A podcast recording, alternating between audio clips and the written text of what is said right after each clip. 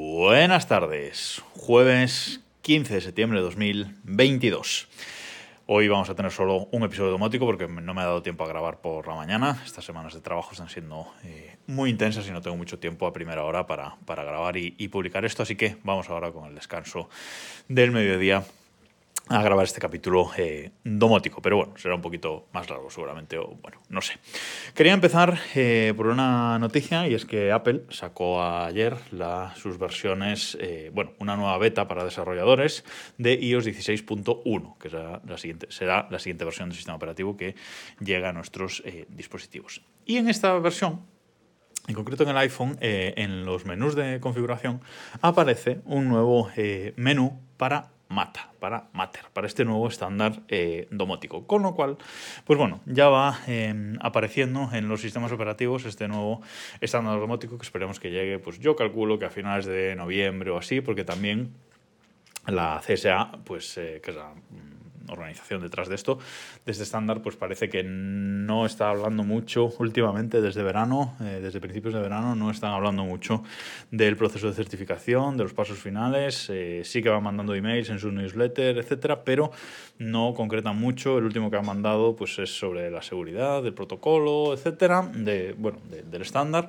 pero no ha hablado mucho de cuándo va a ser el despliegue final. Eh, se espera para finales de año, estamos a mediados de septiembre, seguimos sin saber nada. Bueno, yo calculo que eso, para finales de noviembre o así, para tener los dispositivos listos para la campaña de eh, Navidad. Pero seguimos esperando. Pero de momento Apple, pues bueno, ya va preparando su sistema operativo para Mata y ya aparece, como digo, este menú. Y bueno, en el menú, si entramos en él, aparecen algunos eh, textos que nos indican cómo va a funcionar. Nos pone que ahí aparecerán pues, los dispositivos compatibles con Mata y además eh, que podemos añadir los dispositivos desde aplicaciones compatibles con el nuevo eh, estándar. Con lo cual, bueno, como digo, va avanzando la cosa, está a punto, a puntito ya de llegar.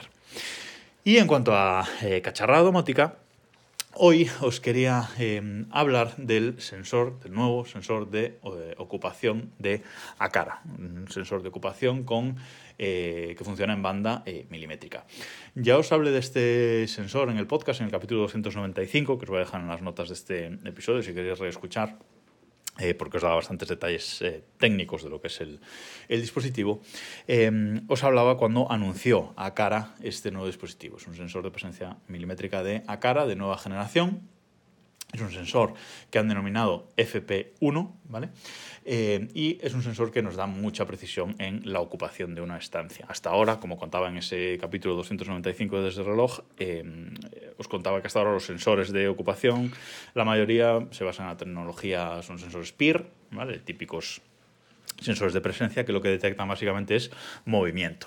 Por eso cuando estamos a lo mejor en un baño público o así, o si ponemos un sensor de estos en el baño en casa, pues cuando estamos sentados en, en el váter, pues si estamos quietos y no nos movemos mucho, al final se nos apaga la luz, porque el sensor deja de eh, detectarnos. Entonces, bueno, sirven para detectar movimiento, pero no ocupación. Si nos quedamos completamente quietos en la estancia, aunque estemos dentro, el sensor deja de detectarnos. Y estos de nueva de nueva generación, estos sensores basados en, banda milimétrica, no. Estos, si estamos en la habitación, nos van a detectar en todo momento. Son sensores, este de Acara en, en concreto, eh, que trabaja en los 60 GHz, en, esos, eh, en esas altas bandas las ondas eh, se convierten en milimétricas, tienen entre 10 y 1 eh, milímetro, por eso se llaman ondas eh, milimétricas.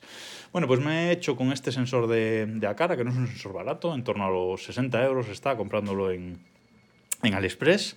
Eh, no es barato, pero la verdad es que funciona muy bien. Lo he comprado, lo he montado eh, en el baño y por fin eh, la luz del baño funciona bien. Hasta ahora no tenía sensor de presencia en el baño porque había probado esos otros PIR y no, no son satisfactorios. Pero ahora, ahora sí, ahora funciona perfecto. Y este sensor tiene un rango de alcance en horizontal de 120 grados, con lo cual bastante amplio, y hacia arriba y hacia abajo creo que son 40 grados. Lo he puesto eh, justo encima de la puerta de, entrada del baño, un poco así inclinado hacia abajo y cubre eh, todo el baño perfectamente. Tampoco es un baño muy, muy grande, pero lo cubre perfectamente. Lo único malo de este sensor es que no va por batería, sino que tiene que ir alimentado, con lo cual bueno, he tenido que hacer una pequeña instalación para poderle dar eh, corriente de forma continua en esa ubicación, que no tenía una caja de registro cerca ni nada, pero bueno, al final pues creo que ha quedado eh, muy bien eh, montado. Nos trae en la caja una pequeña plaquita eh, metálica que podemos poner con dos tornillos en la, en la, pared y luego lo que es la base del sensor es magnética, con lo cual lo he pegado así, he preferido así que con, que con un imán, así lo puedo sacar y, y poner si en algún momento hay algún problema, hay que cambiarlo o lo que sea. Pero como digo, lo he puesto ahí y he configurado la, la luz del baño de forma que siempre que eh, alguien salga de la habitación, se apague, esa luz esté eh, apagada. Hay una automatización que lo que hace es cuando no hay nadie en el baño, apaga eh, la luz. El sensor, si lo configuramos, es un sensor Zigbee, por cierto, y si lo configuramos en la propia aplicación de, de Acara, pues bueno, eh, nos da varias eh, opciones, nos muestra incluso la posición en la que estamos colocados dentro de, la, dentro de la habitación, nos muestra si alguien está entrando en la habitación, si alguien está saliendo de la habitación, es decir, puede... Eh, eh, tiene esta capacidad ¿no? de, detectarnos exactamente en la posición. Es decir, no es una cámara, es un sensor eh, opaco que simplemente emite esas ondas eh, milimétricas y con esas ondas, que alcanzan, por cierto, hasta 5 metros de longitud desde, desde el sensor, pues nos detecta exactamente la posición en la que estamos. Y aunque estemos completamente quietos, esas ondas rebotan en nosotros y el sensor sabe que seguimos dentro del baño en, este caso. Pero además, este sensor se ha hecho compatible también con Civitu MQTT y es como yo lo he eh, montado. Lo he metido en Civitu MQTT y funciona eh, perfecto. ¿Qué parámetros expone este, este dispositivo, este sensor de, ocupación FP1? Bueno, pues eh, en MQTT nos ofrece el parámetro de presencia, es decir, on-off, si está alguien dentro o si no está alguien dentro. Nos ofrece también el parámetro de eventos de presencia, es decir, si alguien entra en la habitación nos dice que está entrando, si alguien se va nos dice que se va. Y luego también hay eh, eventos de entrar por la derecha, entrar por la izquierda, aproximación, eh, que alguien se aleje, es decir, que no salga de la habitación, pero que esté en la habitación y se aleje o se acerque al sensor. Eso también nos lo va a ofrecer. Incluso eh, un valor de distancia, la distancia que está la persona, lejos, cerca o una distancia media. también podemos configurar la, la, sensitividad del sensor, alta, media o, o baja. Y bueno, en principio em, muchos eh, parámetros muy configurables para que luego nosotros en Homebridge y en HomeKit podamos hacer lo que queramos con esos datos que eh, nos, nos, entrega. Además, también hay un parámetro eh, que yo lo tengo configurado en HomeKit como un botón que podemos resetear la presencia del sensor. Es decir, si el sensor está detectando a alguien y yo quiero resetearlo por lo que sea, pues le puedo dar a un botón y me resetea y lo pone a cero la, la presencia, aunque luego al segundo va de nuevo a detectar a la, a la persona. Este sensor eh, es así como eh, redondito, como un semicírculo, y tiene una base eh, igual a la que tienen las cámaras de Acara, que es una base que bueno, tiene un pequeño, un pequeño brazo y se puede regular y se puede apuntar el sensor bastante bien como, como, queramos. Ya digo, el único fallo es ese cablecito que lleva para la alimentación, que además no se puede soltar del dispositivo, con lo cual para la instalación a veces es un poco más complicado.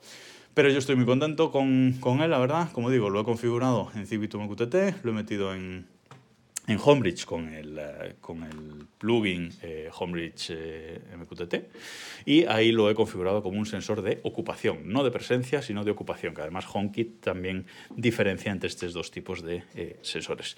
Y lo tengo mm, configurado en HomeKit para que cuando alguien se va del baño, cuando en el baño deja de haber gente y la luz está encendida, creo que espera 30 segundos, por si lo típico sales del baño un segundo y vuelves a entrar, espera 30 segundos y luego apaga la luz. Eh, con lo cual, esto funciona perfecto y si estás en el baño, aunque te estés duchando, aunque estés detrás de la cortina de ducha, detrás de la mampara, este sensor te va a seguir detectando, con lo cual no se va a apagar la luz tampoco en ningún momento. O sea, puedes estar tranquilo que esto a veces, pues con un sensor tipo PIR, si te metes detrás de una cortina de ducha, ya no te ve, aunque te estemos moviendo, pero este sí te eh, detecta. Con lo cual, nunca se va a apagar la luz cuando no queremos. Y de verdad, estoy muy contento porque además los sensores PIR, eh, por ejemplo el de Acara, el, el P1, que este es FP1, pero el P1 eh, tarda muchísimo en eh, dejar de detectarte. Es decir, cuando este sensor detecta un, movimiento, cuando deja de detectar ese movimiento tarda como un minuto